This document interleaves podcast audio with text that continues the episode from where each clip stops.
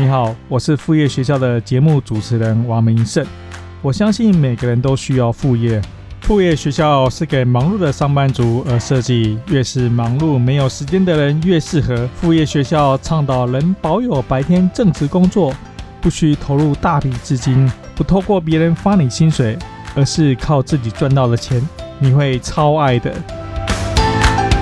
大家好，欢迎回到我们副业学校第四十五集。那今天是由我来想跟大家分享一下，我在过去好几集的来宾访谈当中呢，特别是我访谈了好几位刚刚开始开启他们 podcast 的主持人，然后我发现说有一个很共通，我跟他们之间我们在经营 podcast 上面的一个差别，想来分享给大家。也让对有兴趣想要开启你 Podcast 的人，或是你已经开启在今年二零二零年是 Podcast 的大爆发的一年，你在今年已经开启你的 Podcast 呢，也可以参考我这种做法。那当然，真正在开始之前呢，其实还是要跟大家推荐一下《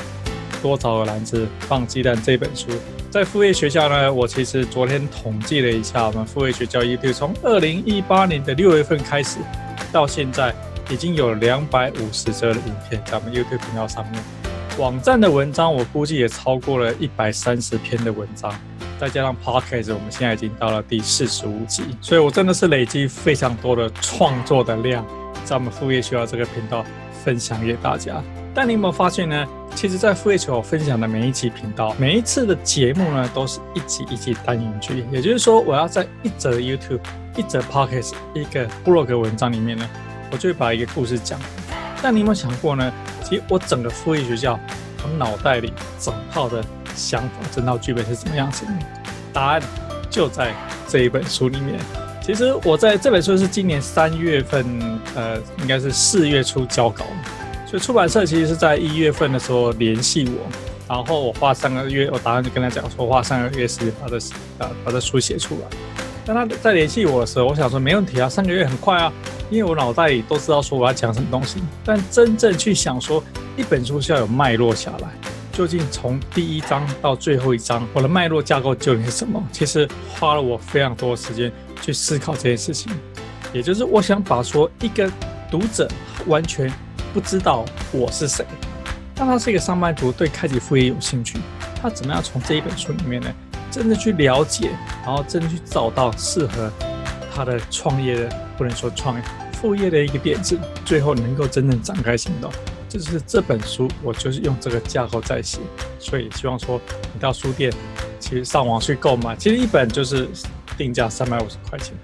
然后价格也不贵。除此之外呢，副业学校我们所有的频道呢，都是我透过我十多年前创立的公司自己赞助自己，我没有其他广告商，就是我自己赞助我自己，我自己其他产品赞助我自己。它叫法师电波时钟，你上网搜寻电波时钟，很可能没有听过什么叫电波时钟。其实电波时钟就是基本上电子摆进去，它就可以自动对时的一个产品，非常的好用。因为已经卖了超过十二年的时间，很多的企业、很多的个人用户家里面都在使用这个电波时钟产品，所以我推荐。如果说你觉得说我们的节目对你带来帮助的话呢，那你可能还没有说真的要去购买我其他的产品，比如现在喝的产品价较高，但是你就可以透过买电波时钟方式，把你家让你家提升你们家的一个产品的质感，提升你们家真正精准的对症标准时间，同时。也来赞助副业学校这样的一个频道。另外，要跟大家讲说，我们这是副业学校二 K 第四十五集。其实，副业学校每一集，比如我们今天第四十五集，四三四二四二四三四二四一，每一集的数字呢，都可以在副业学校的网址网址斜线之后呢，打上一个今天的四十五，你就可以找到我们这一集完整的内容。好了，我们就来真正开始我们今天这一集。我想跟大家聊的议题，二零二零年真的是 Podcast 的一个大爆发。我有访谈过一位 Podcast 的主持人，他是在二零一九年的年初开启他的这个 Podcast。那对整个台湾的 Podcast 来讲，他就算是元老级的，因为在他更早之前，可能就只有几几个几个人有经真正在经营这个 Podcast。但是在二零二零年呢，真的是不约而同，有非常非常多的 podcast 爆发出来。那当然，其中一个原因就是说，因为台湾很多流行呢，其实是跟着其他的国家的流行。那今年疫情的关系，大家都被关在家里，比如美国人，因为 Podcast 是从美国流行开来的，所以美国人通常被关在家里，你也不能出门，所以整个跟线上相关的产业就就整个也是爆发起来。但 Podcast 在美国其实已经已经算是高速成长了，大概有两三年的时间吧。但是今年也是被认为说是美国 Podcast 的一个大爆发一年。当然，YouTube 今年也是大爆发一年，大家都在家里嘛，所以就是有这种家庭能够休闲啊，或是家庭能够做的事情就会产生出来。所以 Podcast 在美国大爆发，在台湾今年也是真的是大爆发。其中七月份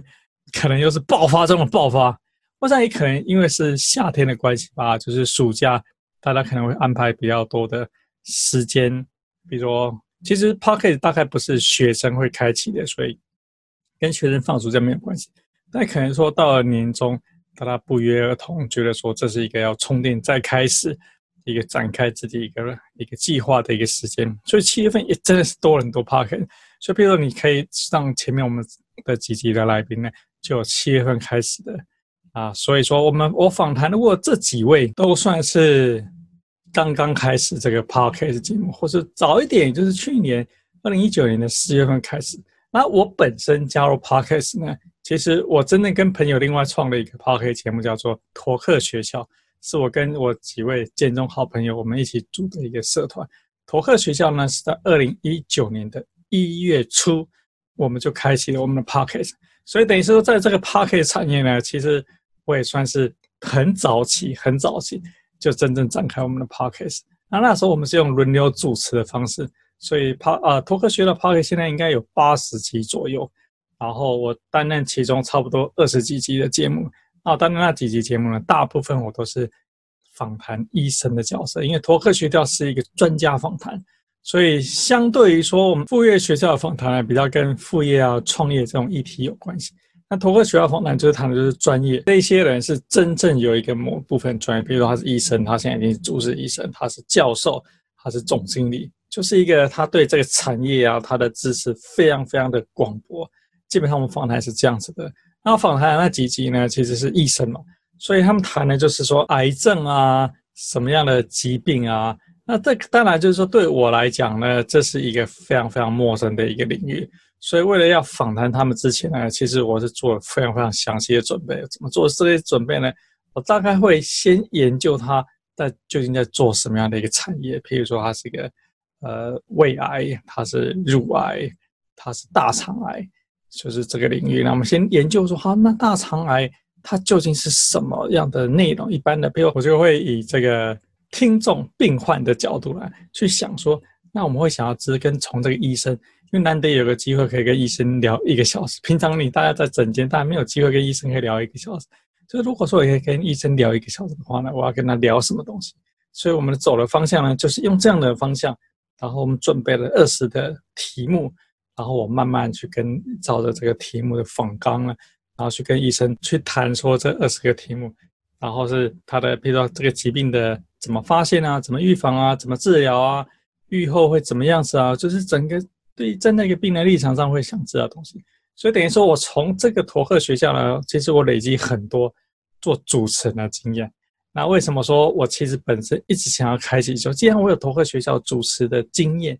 经营的经验，所以我也想开启我们的副业学校。所以就是说，托克学校是二零一九年一月初开始，那因此时隔一年，在二零二零年的一月，我也开启了副业学校自己的 podcast。我们刚才回到来谈到说呢，我访谈了很多其他的人，他们开启他们 podcast 的一个经验，那跟我有什么样本质上的一个差别呢？其中第一项的差别呢，就在于说我的 podcast 不管说托克学校 podcast 或是副业学校 podcast 呢，基本上我有一个 homepage，我有一个自己的网站，在托克学校开始创立，我们决决定说采用访谈方式。我们就是用 Pocket 的方式要进行。大家可以知道说呢，在二零一九年年初的时候呢，我们现在流行的这几个台湾的 Pocket 平台，像是 First Story 啊、Song 啊，其实都还没有出现。所以，但是即使说它都还没有出现，但事实上，我们在我在思考，因为整个托克学校 Pocket 它的幕后怎么规划，也是我规划。所以我在规划的时候，其实也很简单，基本上我们一定会有一个官方网站，也就是说，所有的人所有的讯息都会汇集到这个官方网站。我觉得这一件事情呢，是我的 podcast 节目，包括托克学校，包含副业学校，跟其他我访谈现在开始成立自己 podcast 的人有很大的一个不同。如果说你要长期经营 podcast，你需要建立自己的整个 podcast 品牌形象的话呢，我建议你要走我的方式，就是要有一个官方网站，把这个品牌、这个 podcast 所有相关的内容全部放到这个官方网站。因为现在有一些 podcast 平台的成立，你只要想要去做 podcast 的话，其实开启一个 podcast 现在是相当的简单。基本上，你就要拿起一个麦克风，比如说麦，我像我这样子的一个麦克风。有了麦克风之后呢，基本上你就可以开始录音。很多剪辑这个声音档的剪辑呢，也是免费，现在有线线上的版本可以提供给你们。所以其实创立不是问题，因此很多人就开始说，他要自己创立他自己的 Podcast，他就透过这些 Podcast 的平台上面来去做 hosting。但这个问题会产生在哪里呢？也就是说，我相信你会开启 Podcast 的。你都是有想法的，没有想法的不会去开启 podcast，所以你一定会想说，我透过这个 podcast，我希望做某一些的内容，我希望做某一些的形态，慢慢逐步会发展成你可能一个个人品牌的一个形象。但是你既然想说，那一定是在你网络，你在网络上面会有你的一席之地。这个一席之地呢，你的家。应该建在自己掌控的地方，你才可以掌控说流量怎么进来，你在上面要做什么布置，做什么装置，你的网站要长成什么样子。但是你如果是放在譬如说这种 hosting 的平台，像台湾常见的 SoundOn 啊、First Story 啊，它只是一个空间，你可能得到一个免费空间，然后你可以把你音讯放上去，它帮你做这些上这些上架，Apple Podcast 上架。不过 Podcast 上架，他帮你上架之后，但是上你会有一页的内容，就是你会简简单的内容，告诉听众说，哎，可以回到这边来。大家可能对开始做很多对开始在做 Podcast 的，你的想法都是说，哎，我就是开启一个广播电台，我就是开启 Podcast，让别人可以听到声音，这样就故让别人在 Apple Podcast 上面可以收听到我的节目就好。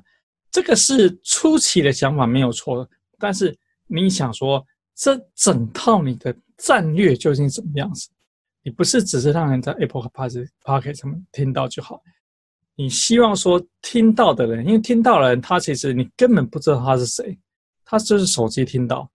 你根本不晓得知道他是谁。而在线上呢，经营个人品牌，不管说你是要经营，你是为了赚钱为目的，或是你没有为赚钱而目的呢，你都希望你的知道你的读者、你的听者的真正长相，你知道，希望知道说。他们究竟什么样的人？你希望说他们可以留下一些资料给你，特别是他的 email 地址，因为在网络上呢，我们愿意留给别人的讯息呢，大概就只有 email 的地址。所以我们希望说，他最后在某些阶段呢，你可能会希望把它从空中，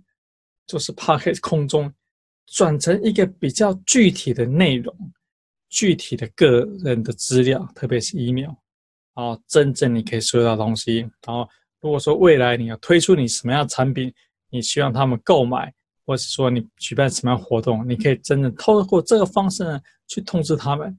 这个时候呢，其实你就没办法把你这个内容只放在这个 hosting 的平台，因为你不是一个品牌，你只是一个广播节目，他没办法，客户对你就是听众对你更那个有兴趣，想跟你了解更多的时候呢，他没有管道去了解你更多。那这就是为什么说我们我的做法，比如以副业学到做法呢？我是首先成立这里官方网站，但可能大家都问说，那官方网站好像很复杂，那个成本费用很高。我就是想用最便宜、最免费的方式呢，我就要开始自己的 podcast。当然，我鼓励大家行动是对的，但是行动的时候呢，如果你可以参考我的做法，其实花的钱非常非常的少，嘿。好，比如说我我刚才讲说，我的策略是成立一个网站，然后把 Podcast 的主要的，比如每一集每一集的节目呢，其实我是用 WordPress 在做我们的网站的 host 的网站嘛，然后其实我是用 plugin 的方式呢，WordPress 上面的 plugin 方式呢，把声音声音档呢也是放到我们 WordPress 的这个，应该说放也放在我们网站空间里面。你不一定需要这样做，但是你可以有自己的官方网站，然后你的你仍然可以用这个 podcast hosting 的 platform，只是说你要跟听众在每一集讲说，回到我们官方网站，我们这一集的 show notes，我们这一集网页究竟在哪里？就要有一个官方的网站，这是我谈东西。那你问说，官方网站成立一个官方要花多少钱？成立一个官方网站呢？像我是在美国成立的官方网站，就说我是购买美国虚拟空间。美国的虚拟空间，譬如说我买的是 Bluehost，Bluehost 我记得大概是一个月，我记得就差不多在五块美金左右，一百五十块钱左右。那如果一百五十块钱是说呢，我可以放上面可以放很多很多的网站。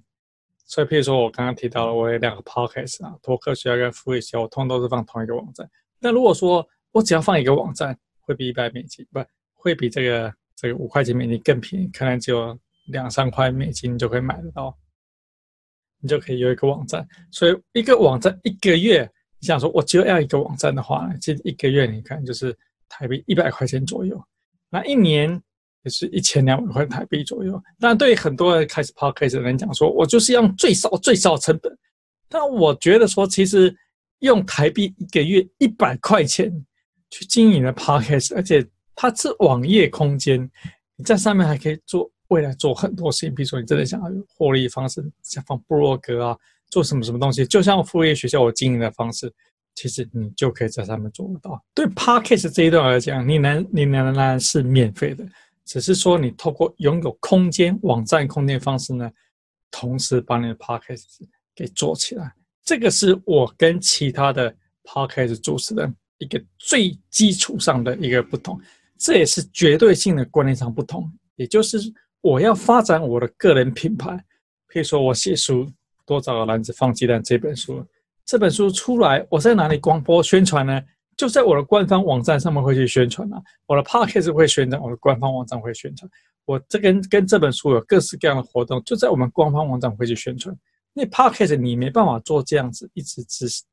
一直的宣传，所以说我也劝大家，如果说你有心开启你的 podcast，或者说你已经开启你的 podcast，其实从现在开始真正经营一个您的官方网站也不会太迟啊。还没开始呢，你就是定下正确的观念。应该用你的官方，所有你网络上的的知名度啊，别人认识你啊，全部都是回到这个官方网站上面来。那这官方网站会跟大家讲，我们有 Podcast。当然，其实你这个 Podcast 已经在 Apple Podcast 上面可以找得到。那就像我在广播里面，我会跟大家讲说，可以回到我们的本集的网页，比如这是第四十五集，本集网页是副业学校的斜线，后面打四十五，就会回到我们的官方网站。我们官方网站上面，你回到我们官方网站了，你就会发现说，哎，我们官方网站还有书，还有其他其他很多很多的东西。这个就是为什么说要有一个官方网站来开启你的 podcast 一个原因。这个是我跟其他 podcast 的经营上面有一个很大的一个特点的不同，这是第一点。第二点呢，其实我经营跟他们有一个很大的不同，就在于说呢，大部分的 podcast 主持人其实他经营 podcast，他就是经营 podcast，他就是一个声音档。他就是每周每周可能访谈一个来宾，然后他做出一个声音档。这当然这是 Podcast 标准的经营过程，就是这样子。但其实我的经营方式呢，其实不太一样。基本上我的 Podcast 呢，我会一个一节目，譬如说我们今天这一集节目呢，我会生成三个内容出来，三个完整内容。第一个当然是 Podcast，既然做 Podcast 叫 Podcast 样子嘛，所以当然第一我们会做 Podcast，所以。你会在 p o p o d 上面听到我们的声音，听到我们的广播节目。第二，很重要的是说，因为现在毕竟收听 Podcast 比看 YouTube 少很多很多，所以呢，像我们现在的这个节目呢，我是会录下这个影片。这个影片呢，我们剪辑之后呢，就会上 YouTube。也就是很多人他可能在 YouTube，因为 YouTube 还有一些推荐的方式嘛，他会推荐建议的影片。所以很多人其实会在 YouTube 上面看到我们的影片，然后他看说，哎，有这一集的节目，哦，原来他是个 Podcast，那他更有兴趣，就会去理解说，了解 Podcast 是怎么收听，那这样他就可以收听 Podcast。但如果说他不想要透过手机收听 Podcast 方式，他也可以持续在 YouTube 上面看我们 Podcast 的影片。所以我有好几集来宾访谈影片，我都会事先跟他讲说，我们会上 YouTube 频道，所以你可以露脸或不露脸。因为有些 Podcast 的人呢，他本来其实是没有在，因为 Podcast 不需要露脸，所以他本来就没有在露脸。但是我跟你讲说，我们会上 YouTube 频道。那有些人很高兴，他就那他愿意露脸去跟大家谈这些事情。那露脸有露脸的好处，你也知道说，这个人是活生生在你面前来跟你说话。但是纯粹听声音有纯粹听声音的好处，因为声音是个陪伴媒体。他就是陪着你做家事，陪着你跑步，陪着你搭捷运，陪着你坐公车，陪着你开车，所以各自有不同的的优点。但是毕竟 YouTube 上面的的的群众实在比 Podcast 多太多太多太多，所以同样一集节目呢，你为了要去增加更多的触及率，毕竟我们创作出一门的一集的节目，我希望越多人听到，越多人知道我的声音越好，所以我们就会把它剪辑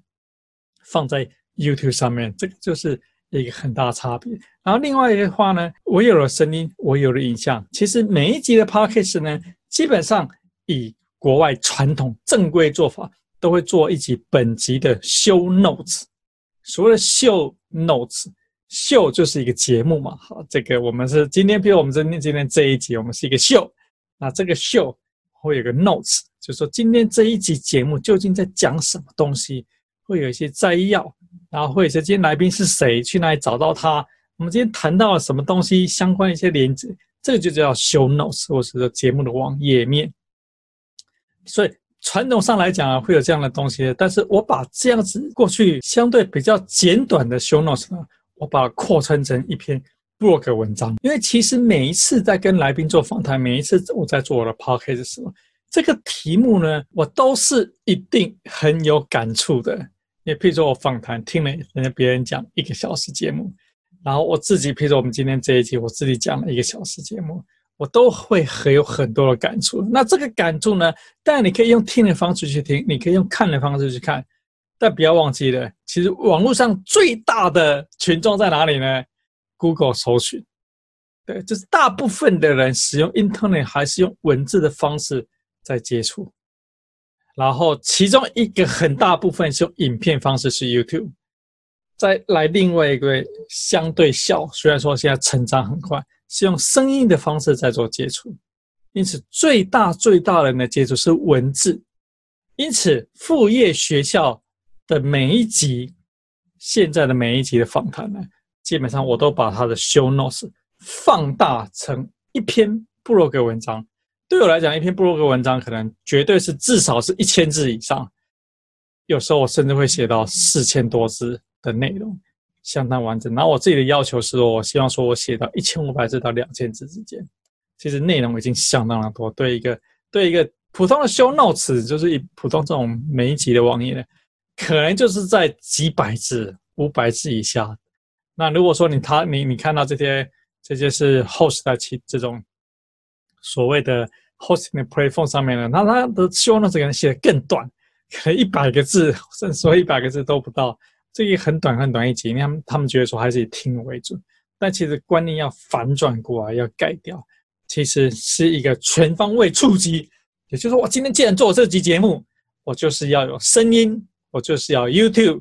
我就是要有一篇文章触及用 Google 搜寻的人进来，或者说只是看网页的人进来。可以看到这一集的文字介绍，看到这一集我文字先跟他讲说我的心得是什么样子，然后接下来他可以选择用听的、用看的的 YouTube 频道。所以这个就是说我的我的 Podcast 是一鱼三吃，一个节目我既然花时间做了一个节目呢，我就要用三种方式让更多的人可以接触到我这个媒体。所以我发现说呢，这个是我在经营 Podcast 上面呢，跟别人有基础上的不同。我究竟为什么用这种方式去接触？现在就是很清晰的告诉你，我跟其他 podcast 我放的这些 podcast 有第三个差异，就在于说呢，整个对 podcast 的获利想法的不一样。像我有访谈过 Zoe，这是在我们第三十七集的 podcast 节目上面访谈，你可以在我们副业学校的官方网站斜线三十七就可以找到这一集 Zoe 的访谈。因为 Zoe 经营 podcast 时间也比较久，所以他有一个很清晰。怎么样透过 Podcast 的方式赚钱方法？但同时你也可以发现，Zoe 也有他的官方网站，所以他等于他官方网站跟他的 Podcast 几乎是同时间，你都可以看得到他的内容。而 Zoe 透过 Podcast 呢，他其实也经营很成功的个人品牌的创业。他从把听众从 Podcast 再转为实体的 email，再转为真正上课的学生们，他其实这方面做得相当好。所以这个就是说，可能 Zoe 或是我，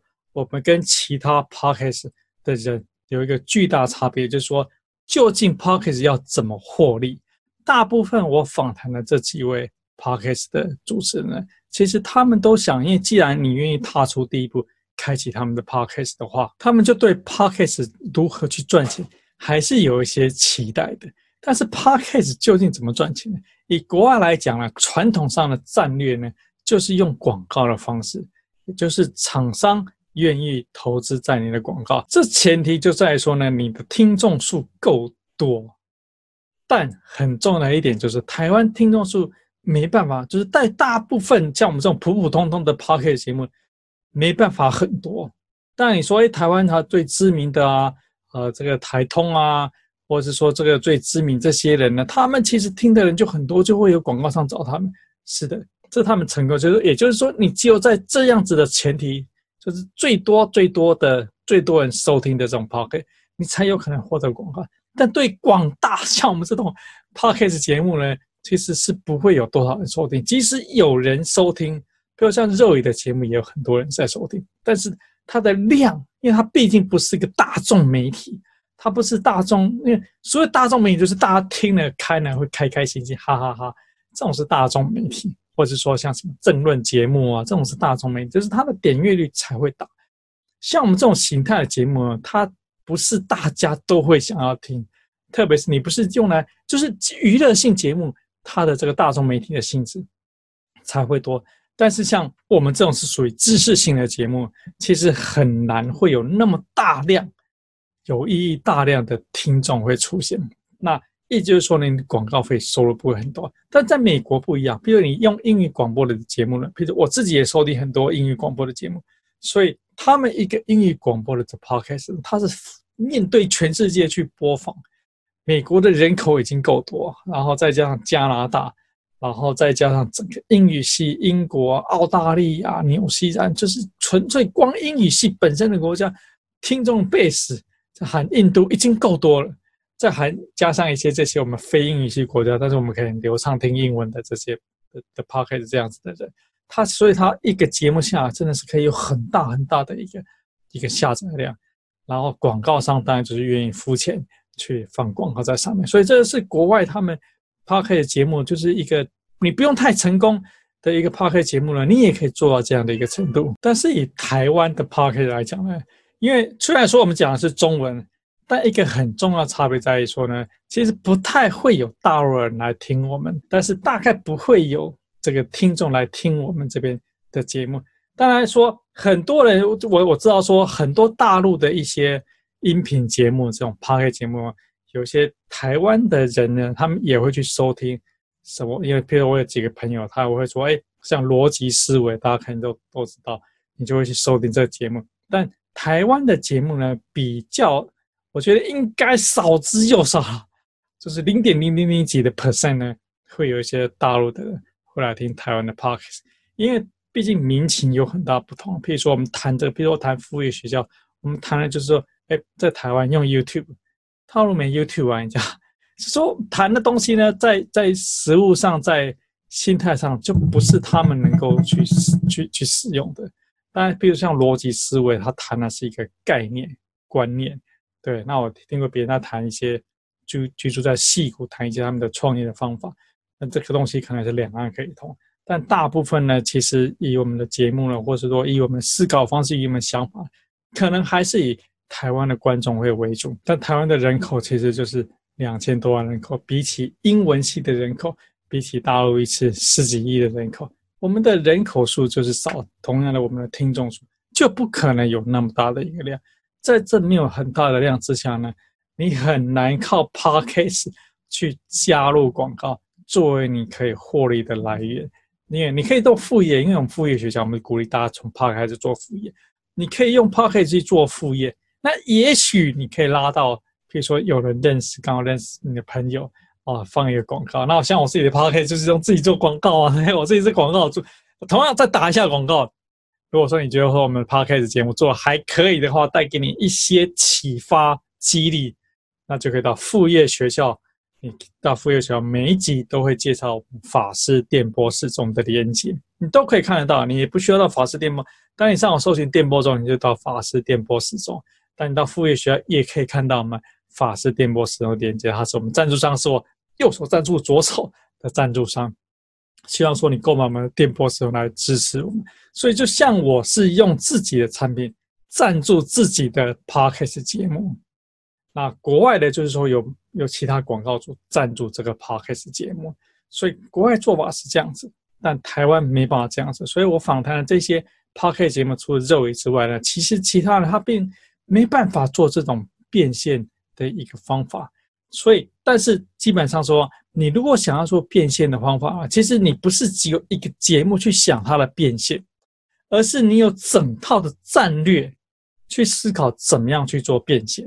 譬如说，以我们副业学校来讲呢，这个这本书就是我变现的一个方法。也就是说，你现在是听我们 Podcast 节目呢，你是免费的听众；你在看 YouTube 频道呢，你是免费的 YouTube 频道的听众。然后你看我们的网页的话呢，你是免费。所以，首先会有这么多的量的免费的人，他知道，他了解。我创立副业学校这个频道，他认同，他也认同，他也喜欢我们副业学校的内容，但是他还是属于一个免费听众，他可能订阅我的 podcast，从第一集听到现在第四十五集，他每一集都听。哇，我知道我们有听众是这样，是我忠实的粉丝，来谢谢你，因为有你粉丝的支持，我们才能持续每个礼拜我们一直推出新的节目给大家，希望给大家的生活，给大家创造副业。带来一些激励，带来一些启发，让你真正能够开心的副业。但这些听众呢，你如果说愿意付费给我的话呢，最简单、最简单的入门就是这一本书。好，多找个篮子放鸡蛋，定价三百五十块钱。然后，其实它的知识量非常非常大。应该说，相对你听我这一集 Podcast，跟你看这本书，看这本书可能要花。好几个小时时间了啊！现在现在广告一下，另外做一下宣传，就是我们会在十月五号开始，礼拜天开始，一连五周，然后我们会用这一本书的内容，因为这本书呢，对我来讲，它就是一个教科书。我把我虽然说写了很多很多，讲得很详细，但对你来讲，你可能就是拿了一本数学教科书，教科书上面也写了很多，也写很详细，然后你自己读，读懂读不懂。自己想办法 问同学，其实但是你也不认识其他同学，不像说在教室里面有其他同学可以问，你也没有老师，所以我们就从十月五号开始呢，我开个一个 room 的一个线上课程，即时互动线上课程，然后就会花五个礼拜，因为这本书是分为五大部分，所以我们花花五个礼拜，每个礼拜讲一大部分，然后每次一个半小时的时间，那只要你有买这一本书。只要有买书的人，你就评书，评书免费参加。你想想看，一般我开课，一般你去上线上课程，连续五周一次上一个半小时，你猜收费会多少？三百元吗？不可能吧，对不对？绝无可能。但是我们就把不可能化为可能，就是你有教科书，你有买这本书，然后你听不懂，你看不懂，你有疑问。你就是参加我们的 Zoom 线上课程，我用 Zoom 每一周教一个部分，谈说，譬如说第一部分领悟，我们花一周时间教你我的概念是什么样子，我写这个东西背后的含义是什么样子。虽然文字已经写得很清楚，可是有时候你会觉得说，有时候你看别人的写的内容，有看没有懂，字每个都懂，意思是什么不懂，不懂问老师，我就是你的老师，我就是这个创作者，我就是作作者。你就可以来问我，我们会在一个半小时之内详详细细跟你解释完，说这究竟是怎么一回事。好，这所以说这个就是我们多造个篮子放鸡蛋这本书啊，就是说最入门最入门，你愿意付费呢，其实就是三百元，三百多元，它定价三百五十元，有时候你买到打折可能更便宜。好，然后其次再往上那我们就有线上课程，线上课程就不同的等级，可能有不到一千元的啊，那可能有这个两千元，可能有五六千元以上，然后再往上一个等级，就说，哎，你看了线上课程，但是你还是有疑问，不晓得要怎么解决。对，当然最简单，你可以到台北市政府来找我，就是你上这个创业门诊，在创业门诊，我的时间是礼拜四早上的电商门诊，你就可以在这个时间来找我，跟我约。约这个时间讨论，那半小时，那个是半小时的时间，所以你这个实体的场域在台北市政府一个很官方的场域，对，我不会是诈骗的人嘛，对不对？就是约网友见面，人家觉得啊，有点毛毛的，但是就是在台北市政府的这个场场合里面呢，我可以跟你讨讨论半小时，你的想法究竟可以怎么去赚钱？但是有有还是有听众，我目目前有几位做顾问的的这个算客户吧。他们也是从这个范围，他觉得说他可还想了解更多，有没有办法来跟我跟我做更多讨论？可以，我们就会再约专属的这个顾问一对一的讨论。所以就是说我整个副业学校的这个频道的变现的获利模式呢，其实不是单靠一个 podcast，它是 podcast，就刚刚提到，它是 podcast，它是 YouTube，它是网站。好，这个是接触别人的方法，它是书。OK，它是 Zoom 线上课程，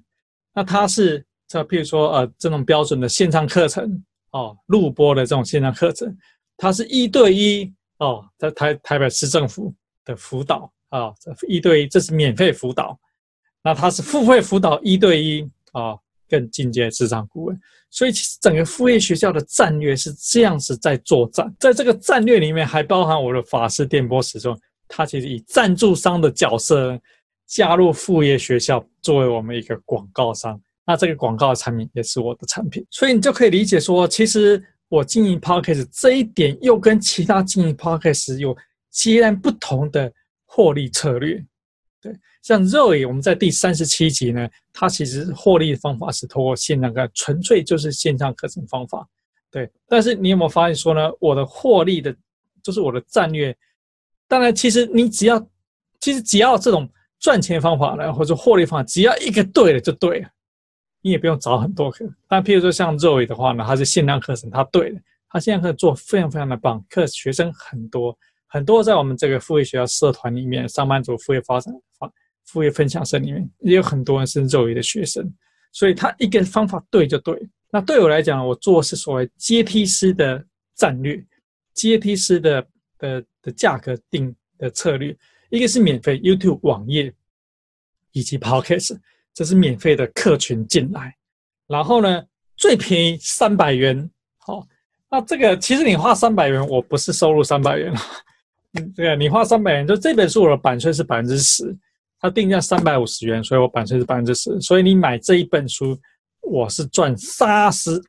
三十五块钱。哦，所以说等于，但是对你来讲，因为你付出三百元嘛，所以对你来讲，哎，你是用最简单三百元，可能吃一顿这个呃经济简餐牛排餐的方式，意大利面套餐哦，三百元，你就成为我的付费客户，然后你就了解我更多，而且了解更详细。下一步骤就是说，哎，那你觉得说你认同我的想法，你购买我们法师电波时钟这电波时钟产品，其实就是你家里本来就可以买的产品。只是说，我们透过赞助商的方式呢，你也认同我的理念呢，你透过他来来赞助我，好，这是法师电波上两千元的方式。然后我们有一系列的线上课程，有不到一千元的，有五六千元以上的，我还有免费的一对一三十分钟的线的的一个实体咨询啊，真的现场咨询，我觉得说，我就是说我整个副业学校提供的东西实在是太多，但你不要忘记了。做这些所有事情的过程当中呢，其实我还在上班，我白天是个上班族，我跟大家是一个上班族，一样是上班族，所以就是你可以看到说，哎，我怎么能够有这么多时间做这么多事情？其实一个差别就在说，你的战略要很清晰。我做这件事情是整个整个从吸引客户进来，把客户这个收集他们的资料，收集比如说 email 的地址，收集他们资料。怎么联系这些人？然后他们最简单可以付费的人是谁？然后在网上他可以他愿意付费有哪一些？就是这是一整套的一个战略方式。当然，就是我现在今天等于是我们通过这一集拆解给你看，我们是这样，我是这样这样这样的在运作。其实这个内容呢，我已经在我们这个副业学校工作坊里面，就是这这是一门线上课程，副业学校工作坊。你其实你到我们副业学校网站呢，然后你搜寻副业学校工作坊，你就可以看得到我们副业学校工作坊。其实我就已经拆解了这个我整套的这个获利的模式，我是怎么运作。但对大部分，我们刚刚提到说，我们这一集的目标，我们跟跟大家分享是说，对大部分开启 Podcast 的人来讲，可能是他第一次上网去作为一个分享他的想法，他可能以前没有开启过他的部落格，他可能以前没有开启过他的 YouTube 频道，他可能就是第一次。当然，我们访谈的内容的里面呢，其实我们在第四十二集的踹牛博客，他的主持人踹牛，他其实本身已经。在经营他网络的品牌有好一阵子，好多年的时间。那他之前有 YouTube 频道，他他之前也有写过一些线上的专栏，也有自己的部落格文章。所以他其实已经就做这些东西，只是说他并没有把整套的做法，像我刚刚描述给你这么清晰的战略是这样子在运作。那他是在今年的六月十五号开启他的 Podcast，所以等于是说呢，虽然他一样跟我一样有网站，有文字的内容，然后有 YouTube。然后有 Podcast，只是因为他没有比比较清晰的把这些脉络都已经都已经设计好，所以说可能就是 Podcast 就会比较慢推出。但同样的，对我来讲咯，这这个些都是学习的过程，我不可能一下子。我今天跟你讲这个东西，也不是我哎，我开启我这个副业学校的第一天，我就通通都想透，没有没有。副业学校 YouTube 频道呢是在二零一八年的六月份开启，但现在是二零二零年的九月。其实，但是我的 Podcast 在二零二零年的一月开启，所以，我这是一个学习的过程，逐步去摸索，逐步去知道说，哦，原来要做这个，做这个，做这个。所以，其实我还蛮佩服踹牛他的做法。他在很早的时候，他就开始写专栏，他就开始经营部落格，然后他也开始他的 YouTube，然后他发现说，哦，原来现现在其实可能 Podcast 更适合他，然后就开始他 p o c k e t。所以，这是一步一脚印，一直一直一直踏过来。但应该说，今天我教你的是个捷径。也就是说，我已经踏过，就是我已经走了这么多多，这就是说我已经走了这么多。然后我告诉你说，其实是应该要这样子走。你听了今天我们这一集呢，我觉得你真的是非常非常的 lucky。就是说，你听完这一集，你就知道，哦，原来原本我要自己一步一步去找、去找、去去去试这个、去试那个，先做这个，再做那个。哦，原来，但是我已经告诉你，就是这样子做，就是像我这样子。哦，有一个网站，Podcast，有这个 YouTube，整个串联在一起，有节目，然后有书。其实现在出书也相当容易，即使没有出版社找你出书，你都可以自己出书。因为出书不困难，你花几万块，你就可以自费出书。困难是在怎么卖。那因为我们有副业学校这个频道，我们有副业学校观众会持续一直进来。我们刚才讲说，免费的观就听我们免费频道的人，包含说 blog 网站。包含说 YouTube Podcast 会有一直有人进来，所以这本书出版社就不担心没得卖。出版社最担心我把它印出来，然后那个新书上架一个月，然后接下来新书就从这个出版社那个这种书店下架，从此就没有人知道说有这本书。但我们我们这本书比较不会有这个问题，因为副业学我们持续一直在广播，一直在宣传，特别是我现在还开这个 Room 的课程来教大家这本书怎么去读，所以大家就不会有这样。这方面问题，出版社也很开心。就这本书，它印好之后，持续一直金鸡母，一直帮他去去有人，一直有人买，一直有人买，他就可以一直，他也可以赚钱。好，所以说这个其实就是说，用书的方式，用线上课程的方式，用我产品的方式去变现。但前端的漏斗的销售漏斗的大前端，是我们这个 Podcast，是我们这个 YouTube，是我们这个网页，但它是串在一起的。同一集节目是串在一起的，让更多人可以搜寻得到。好，这个就是你听到这一集，我觉得什么？你是一个 lucky 的人，因为我已经把整个战略，就像说在打仗之前呢，这个诸葛亮已经把这个战略，好，已经提前都跟你讲完，这个战略是这个样子。那、你就照着这个战略，你现在能做多少就先做到。你现在只能先从你的时间有限，只能先从 Podcast 开始，你就从 Podcast 开始开始做做。但在做 Podcast 的时候呢，其实你是要有自己的网站。那既然在录 Podcast，那为什么不顺便就把它放 YouTube 呢？因为因为这是同一个工啊。譬如说我们现在用 Zoom 在做在做录音，那我就录影下来，我就直接放在 YouTube 上，YouTube 上面，我就直接剪辑到 MP3 MP3 上面，没有额外花太多时间了，没有，真的是没有。但是只是说你要知道，哦，也可以这样子做，那 YouTube 的听众就可以比较容易搜寻到你，因为 YouTube 毕竟它的量比较大嘛，所以它没有花多少时间，只是你脑中要哎哦，原来这样子做，哦，原来是卤肉饭这样煮会很好吃，那这样煮啊，以前是你不知道，现在我们是把这个秘密告诉你。好，这个就是说我们今天在这一集呢。跟大家分享了这个商业不同的内容，整个我的 Podcast 的经营呢，跟其他我访谈过 Podcast 呢，其实有三点截然上的一个不同。第一点就是说我从网页网站开始，自由网站开始做起，因为我知道说，既然我要站在台上去经营我的个人品牌，其实你一个 Podcast 出来，这就，是你的个人品牌，不管你是不是用你的名字或是化名，你就是这个 Podcast 节目本身就是一个个人品牌，就是一个品牌。既然是品牌，我就会要有自己的网站，作为我品牌的中心，所有讯息的中心点。好，所以那要花多少钱？最便宜很简单，在国外一个月一百块台币，我相信，我相信应该是花得起的，应该是花得起。好，这是第一点。第二点就是我的 Podcast 是一鱼三吃，有 Podcast，有 YouTube，有网页，哦，有部落格文章，所以一鱼三吃，这也是跟别人第二点不一样的。第三点。是获利模式的不同。好，我的 Podcast 是有整套的战略。YouTube 网页是免费，Podcast 网页免费进来，最基础、最基础一本书三百元，是进阶更有兴趣，这个几一一千元以下的课程，或是说高于这个几千块钱课程。好，我是有这样子的一个一个获利的一个架构在这边，但获利架构每个人都有他的不一样的做法。也许你现在就开始 Podcast 那其实你就是讲就好。你可能就像说，譬如说我的 YouTube 频道是二零一八年的六月份开始，我也是讲了很久，我的书才出来。对，我是讲了两年，然后这本书才写出来。好，所以其实如果说你现在你就是从今年开始，你 Podcast 开始 YouTube 频道也好，开启你播客也好，也许两年之后你才会有第一本你的书三百块钱的书进，也许两年之后都不会有，那没关系，那你可以从你的线上课程开始做起，或者说你有什么样的产品。或是说你有什么获利的模式，在这本书里面也写了很多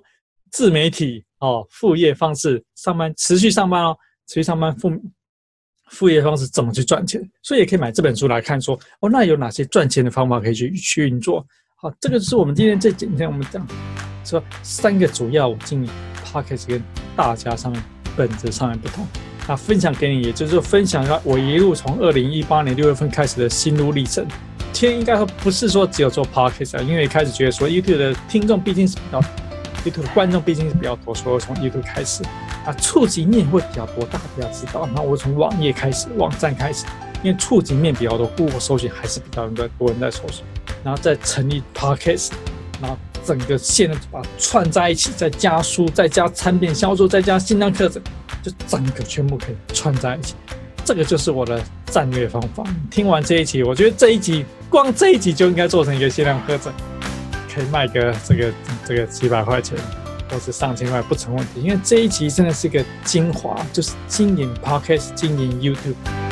然后经营这个网页网站，然后写书，它中间彼此各式各样怎么串在一起，其实没有花太太多时间。就像我讲，既然你已经经营 Podcast，其实 YouTube 它本来就可以同步产生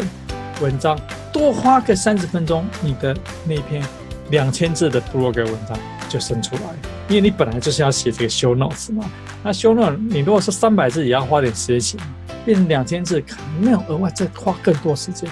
其实你就可以生出来。这就是我们今天分享的三点三大不同。第一，你要有自己的网站；第二，我的 podcast 是